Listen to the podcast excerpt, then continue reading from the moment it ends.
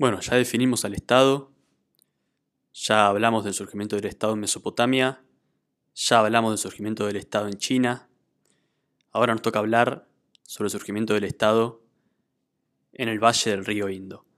Para quien no lo conozca, el río Indo es un río, justamente, que nace al oeste de, de China y recorre el norte de la India y prácticamente en su totalidad al país de Pakistán. Tiene varios afluentes y en el valle de este río habrían surgido eh, una de las civilizaciones más antiguas, que es justamente la civilización del río Indo. Sin más, vamos al capítulo.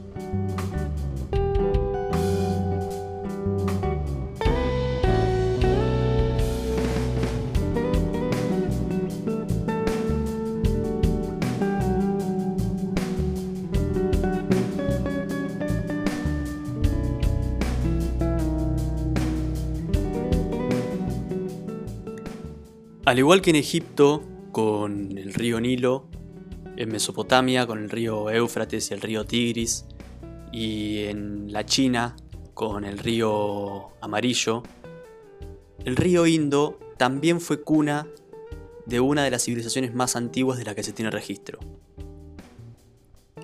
Las civilizaciones del Indo, si bien son tan antiguas como el año 3200 o incluso previo al 3200 a.C., recién estarían siendo sociedades estatales hacia el 2600-2500, pero no me quiero adelantar mucho.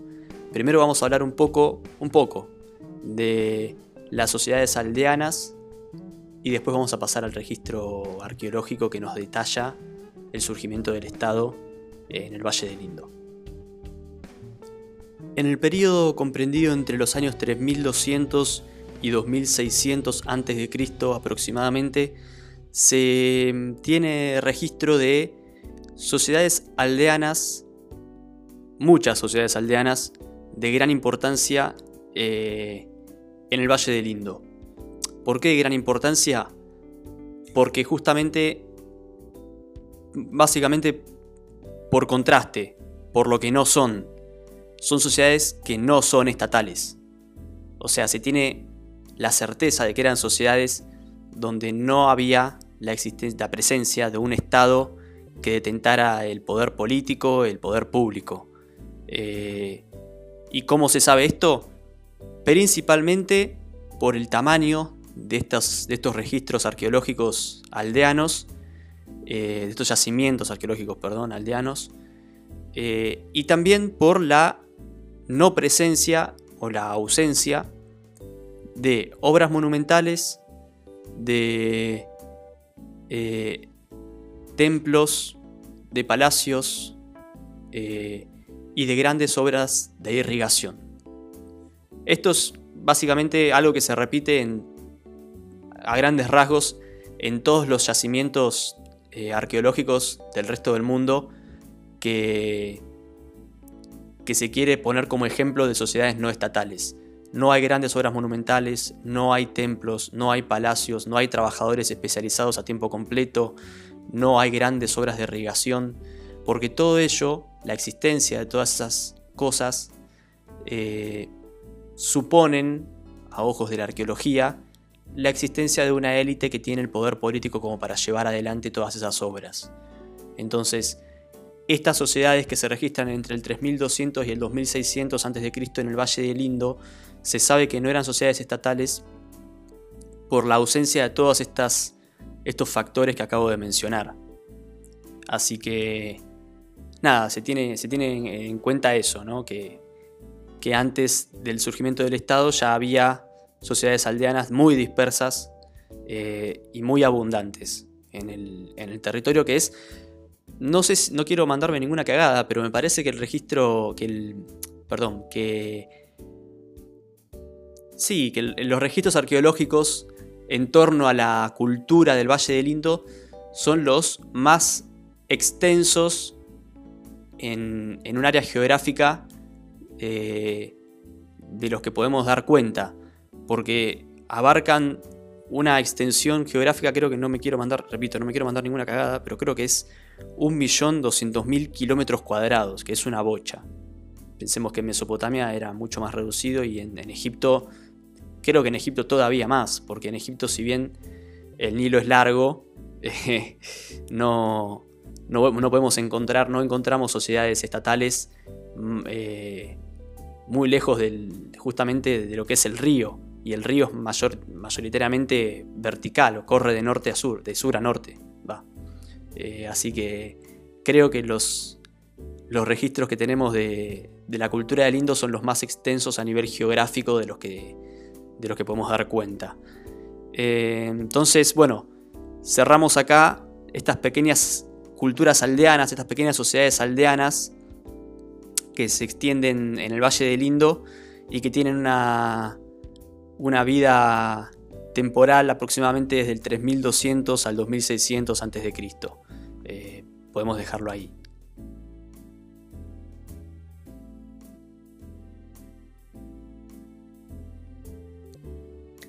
El autor que usamos para hablar de esta serie de El origen de los primeros estados, que es Marcelo Campaño, eh, hago un paréntesis acá. Usamos a Campaño, uso a Campaño porque escribió un libro muy sintético, muy corto, muy entretenido, muy dinámico, muy didáctico llamado El origen de los primeros estados eh, y que me sirve para, hacer esta serie de podcast. No es porque sea el autor más especialista en el tema ni porque sea el único. Simplemente es un autor local de mi casa de estudios, encima de la UBA, eh, que ha escrito un libro que me sirve para hacer este podcast. ¿Hay otros autores? Sí.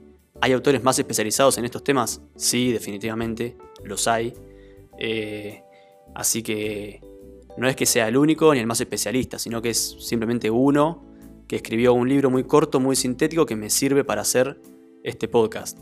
Me encantaría tener la sabiduría como para tener los conocimientos de más autores, de más miradas, de más especialistas, de especialistas en China, de especialistas en el Valle del Indo, pero bueno, no lo tengo, tengo el libro de campaña, lo uso.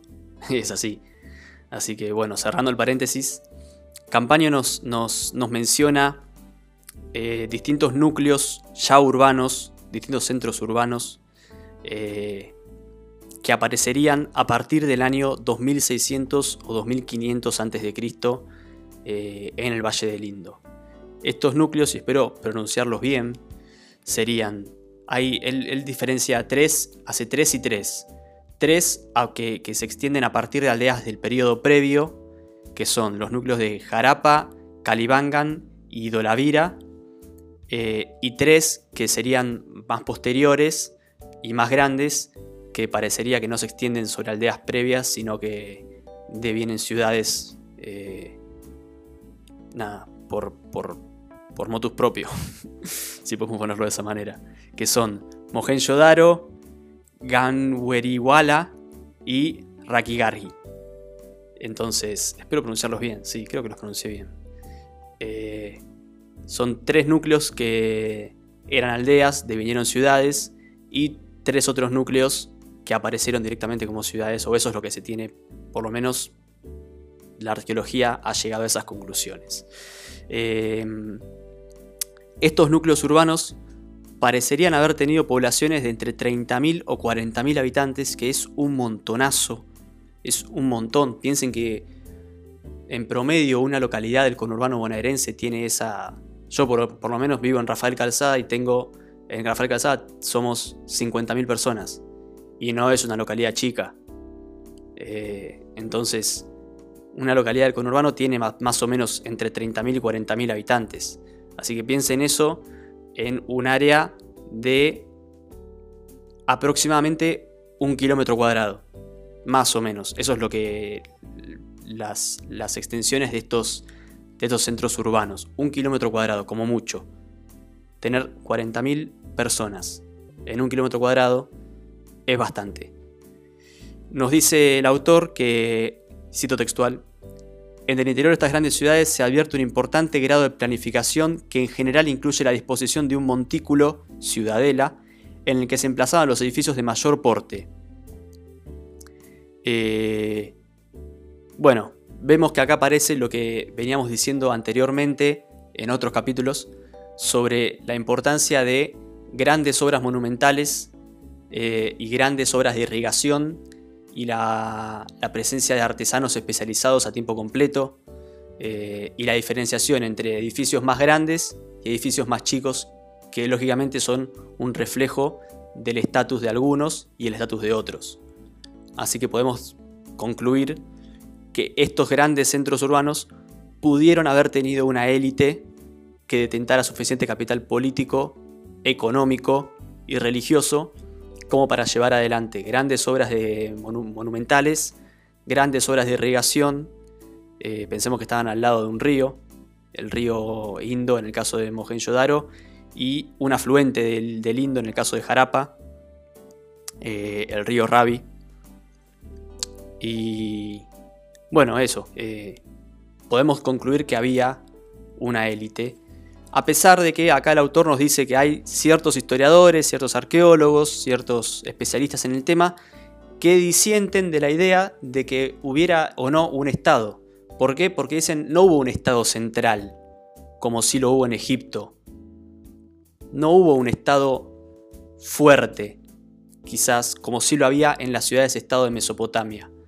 Eran estados más, no, sé si decirles estados débiles, porque estos especialistas directamente no quieren ni hablar de la existencia de estados. Dicen que hubo cierta diferenciación social, sí, hubo ciertas obras monumentales, sí, hubo especialización artesanal, sí, pero lo que no hubo fue una élite política capaz de extraer excedente por la fuerza y de movilizar grandes contingentes de mano de obra para la guerra contingentes de soldados. Eh, no hubo una élite que detentara el monopolio de la violencia, dicen algunos especialistas. Campaño concluye, dice que es verdad que si bien puede no haber existido una élite de esas características, serían más o menos las, eh, la particularidad de los estados de la India, que no tienen por qué ser exactamente iguales a los estados del resto del mundo, que podían ser estados con otras particularidades, pero no, poder, no, no dejar de ser estados por ello. Entonces, no sé, yo no soy un gran especialista, no me voy a poner de un lado o del otro, solamente digo lo que, lo que dice acá el libro y lo que, lo que dicen algunos investigadores. Eh, lo que sí podemos entender, siguiendo a, a y siguiendo a Gordon Child, que es un historiador, un, perdón, un arqueólogo australiano que acuñó la definición de revolución urbana es que en la cultura del Indo, en las, la cultura del Valle del Indo, se produjo una revolución urbana que pasó de tener aldeas o núcleos aldeanos dispersos a tener núcleos urbanos más concéntricos, más centralizados.